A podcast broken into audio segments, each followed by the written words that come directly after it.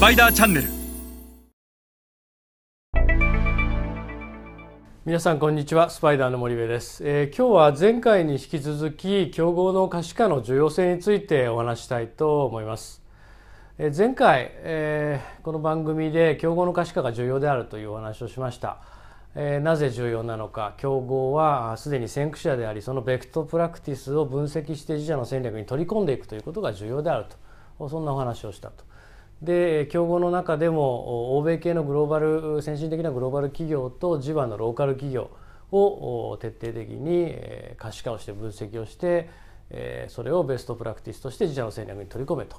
いう話をしました。で今回はじゃあどのような情報を具体的に可視化すればいいのか収集すればいいのかということについてお話しします。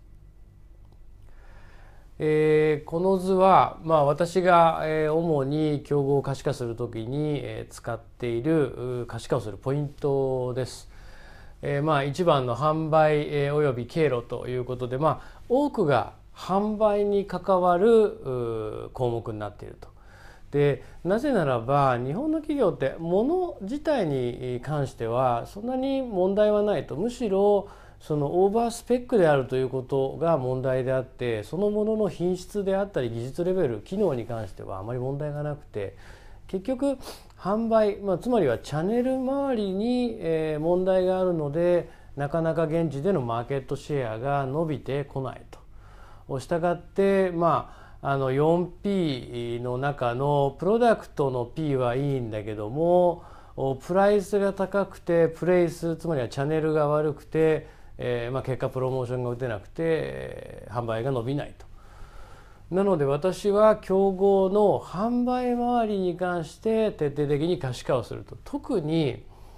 えー、主要顧客が誰であって主要取扱製品の総額の推移が過去5年どういうふうに伸びているのか。でまた主要販売エリア。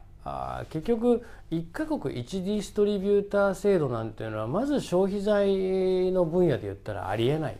アジア新興国では複数のディストリビューターを活用しないといけない。B2B であってもおいろんな産業があるしエリアもある強い弱いもあるのでそんなにディストリビューターって全えー、国全地域を網羅できるようなディストリビューターというのはアジアにはそんなにいないので一カ国一ディストリビューターというのはあんまり僕は適していないと思っているのでこの主要販売地域強いエリアはどこなんだと